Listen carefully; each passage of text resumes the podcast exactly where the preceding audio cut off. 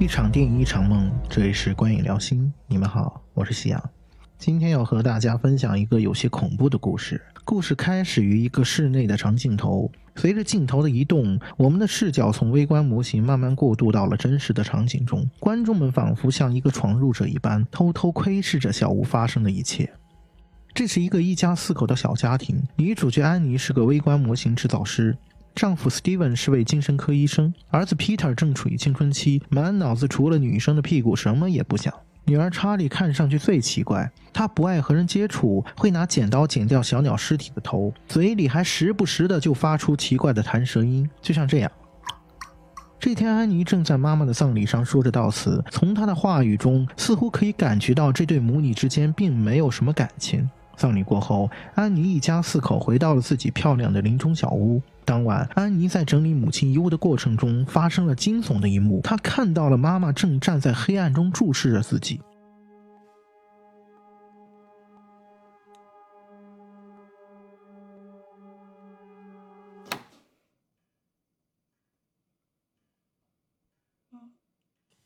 接下来，在一个安妮制作的微缩模型中，我们看到了诡异非常的一幕：外婆竟然想要用自己的母乳喂养外孙女查理。此后，一连串恐怖、惊悚、压抑的事件就此展开。这天晚上，儿子 Peter 向母亲借车参加同学举办的派对，安妮强迫妹妹查理跟随哥哥一同前往。派对上，Peter 抛下妹妹，只顾着跟喜欢的女孩勾搭。此时，查理因为误食了带有坚果的巧克力蛋糕而产生了严重的过敏反应，生命垂危。回过神来的哥哥急忙驱车带着妹妹赶往医院。途中，呼吸困难的查理摇下玻璃，把头伸出窗外，大口呼着气。就在此刻，悲剧发生了，在漆黑一片的公路上，突然出现了一头死鹿。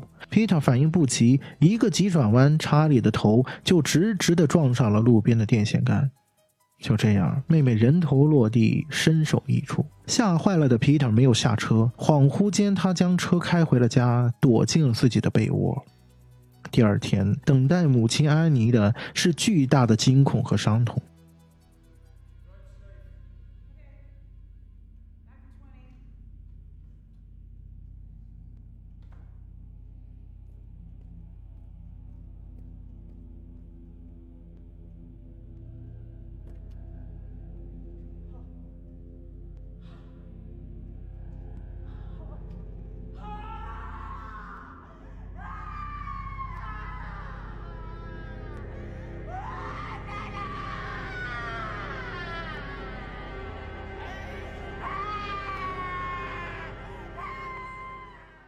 两场葬礼之后，一家人的关系似乎变得愈加疏远。一个偶然的机会，安妮结识了一位同样失去了至亲、名叫琼的女人。琼教给安妮一种通灵术，可以和死去的女儿进行对话。在半信半疑中，安妮和丈夫、儿子三人完成了一场现场做法。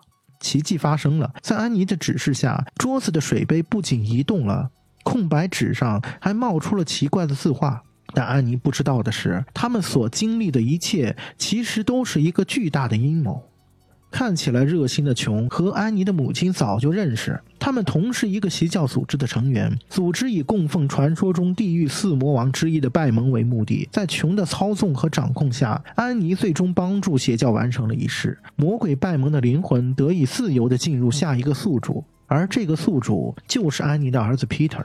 等到安妮醒悟过来，一切都已经无法挽回了。一家人都成为了邪教的牺牲品，以悲剧收场。《遗传厄运》是一部非常好看的恐怖片，它运用极富创造性的摄影和声音，构建了一套完整的视听体系，将超自然力量嵌套进了传统家庭关系当中。片中饱含大量的细节，值得细细玩味。今天抛开其他不谈，让我们从心理学的角度去解读这个故事背后所隐藏的真正主题。那就是到底遗传厄运是什么意思？它又代表了什么呢？要解答这个问题，我们需要回到影片开始时的一场戏。在一堂文学课上，儿子 Peter 正在盯着前排女生的屁股看，而老师正在带领大家讨论古希腊神话里的英雄人物赫拉克勒斯的死亡。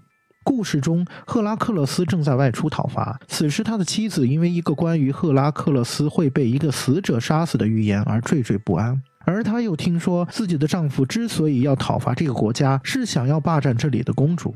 于是恼羞成怒的妻子就动了一件礼服。这件礼服沾过死去的人马涅索斯的血，传说穿上这件礼服就代表了对爱情的忠诚，赫拉克勒斯就不会再爱上其他的女人。没有想到，赫拉克勒斯穿上礼服之后就中了剧毒，生不如死。听闻此消息的妻子后悔不已，为了抵罪便拔刀自尽。赫拉克勒斯回国之后，把王位传给了儿子，在绝望中放了一把火，烧死了自己。在这个故事中，妻子为了不让预言成真而做了一系列的努力，结果却恰恰因为自己做的这一切而让预言实现了。已经死去的涅索斯用自己的血杀死了赫拉克勒斯。针对这个故事，老师在课堂上问道：“赫拉克勒斯的致命弱点是什么？”其中一个女生回答：“Arrogance。” Okay, why? Because he literally refuses to look at all the signs that are being literally handed to him the entire play.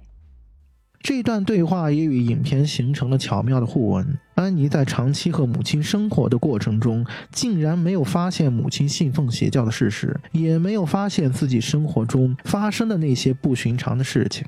就好像故事里说的那样，大量的线索摆在那里，主人公却选择视而不见。而这也是主人公无法逃避命运的必然结果。针对这个问题，老师又问：如果赫拉克勒斯可以选择自己的命运，那他的故事是更悲剧，还是恰恰相反呢？此时，一位同学回答道：“More tragic because if it's all just inevitable, then that means that the characters had no hope. They never had hope because they're all just like hopeless. They're all like pawns in this horrible, hopeless machine.” 这段发生在课堂上的对话非常重要，而黑板上正写了三行字，必须要暂停才能看清楚。其中第一行写的就是“逃避命运”，而这也预示着电影当中已经落入遗传厄运的主人公无法摆脱的悲剧命运。那到底是什么样的悲剧命运呢？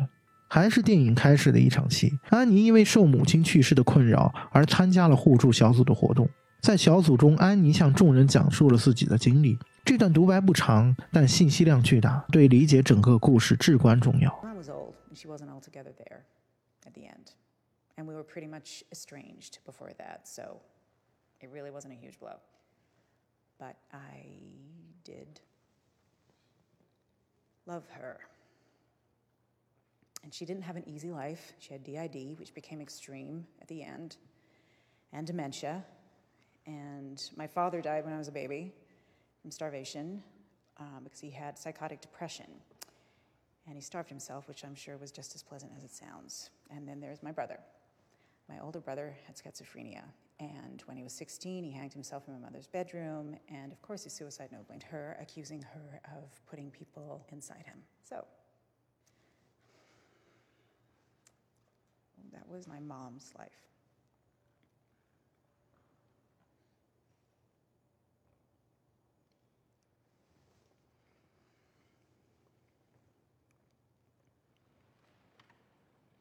And then she lived in our house at the end before hospice. We weren't even talking before that. I mean, we were, and then we weren't, and then we were. She's completely manipulative until my husband finally enforced a no contact rule, which lasted until I got pregnant with my daughter. I didn't let her anywhere near me when I had my first, my son, which is why I gave her my daughter, who she immediately stabbed her hooks into.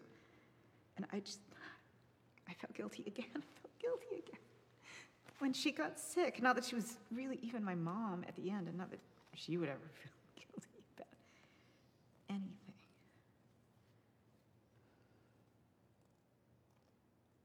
And I just don't want to put any more stress on my family.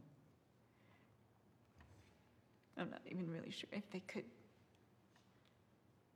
could give me that support. And I just I just feel I just sometimes feel like it's all ruined. and then I realize that I am to blame. Or not that I'm to blame, but I am blamed. And what do you think you feel blamed for?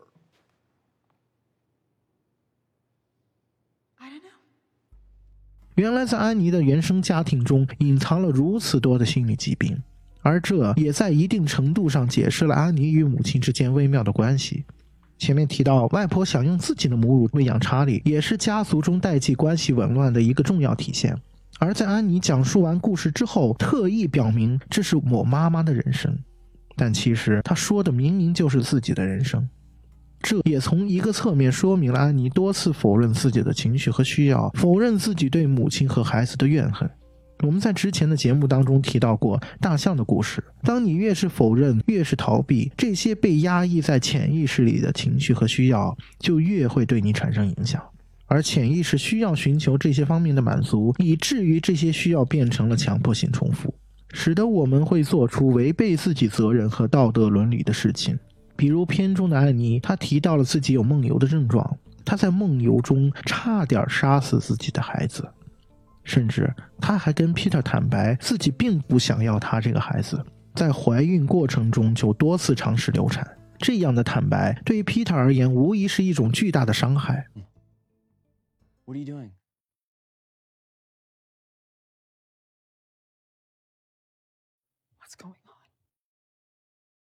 You were sleepwalking.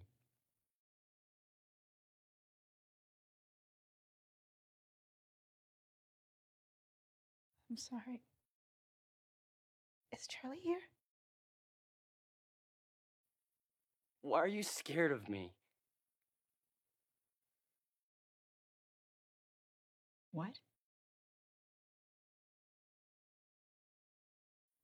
I never wanted to be your mother.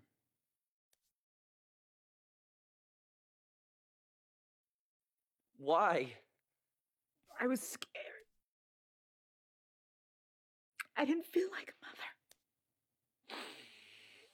But she pressured me. Then why did you have me? It wasn't my fault. I tried to stop it. How? I tried to have a miscarriage. How? However, I could. I did everything they told me not to do, but it didn't work. I'm happy it didn't work. You tried to kill me. No, You did. I You tried to love kill you. me. I Why love did you try you. to kill I me? did. I was trying to Why save did you. you try to kill me?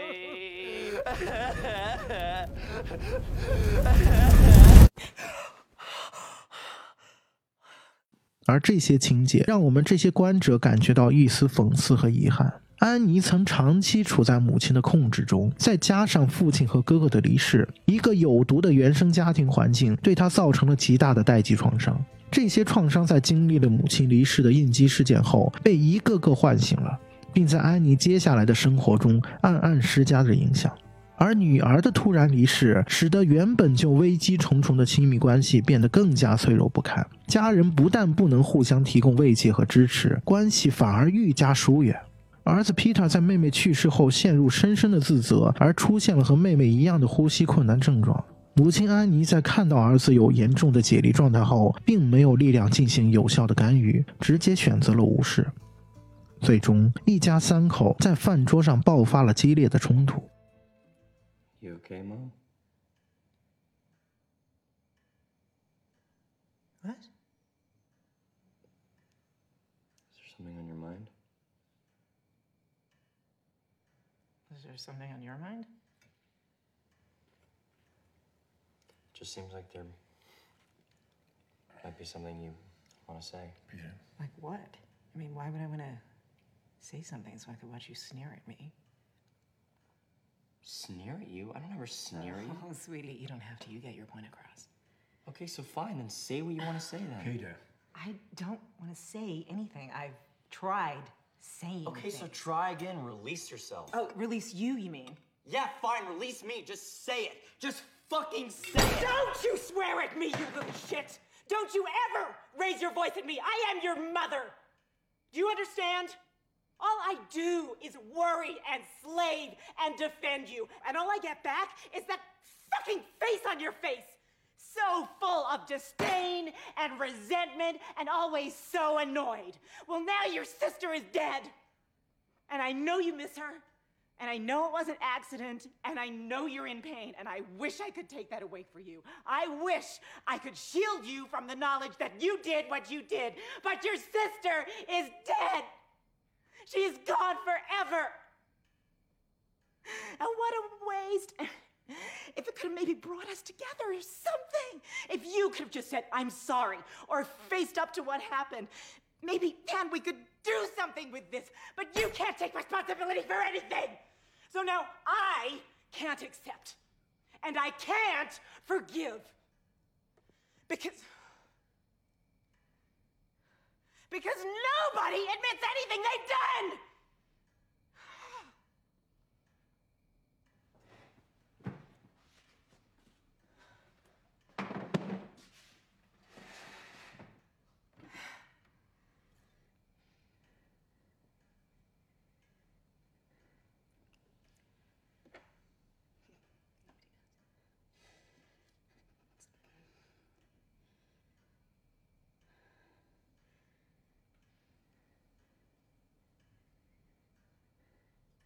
What about you, Mom?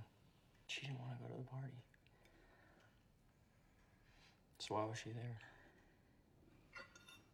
Right. We're stopping this right now. Zed? I said stop right now. Fine.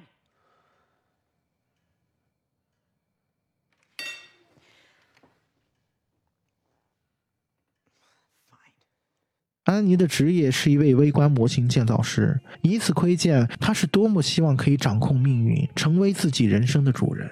但她在逃避和压抑中，让上一代的病理和创伤慢慢的嫁接到了自己的身上。安妮在不知不觉中变成了最不想成为的母亲那样，就像是电影中她所制作的那些微观人偶一样。深受遗传厄运毒害的安妮，何尝不是一个被操纵的人偶呢？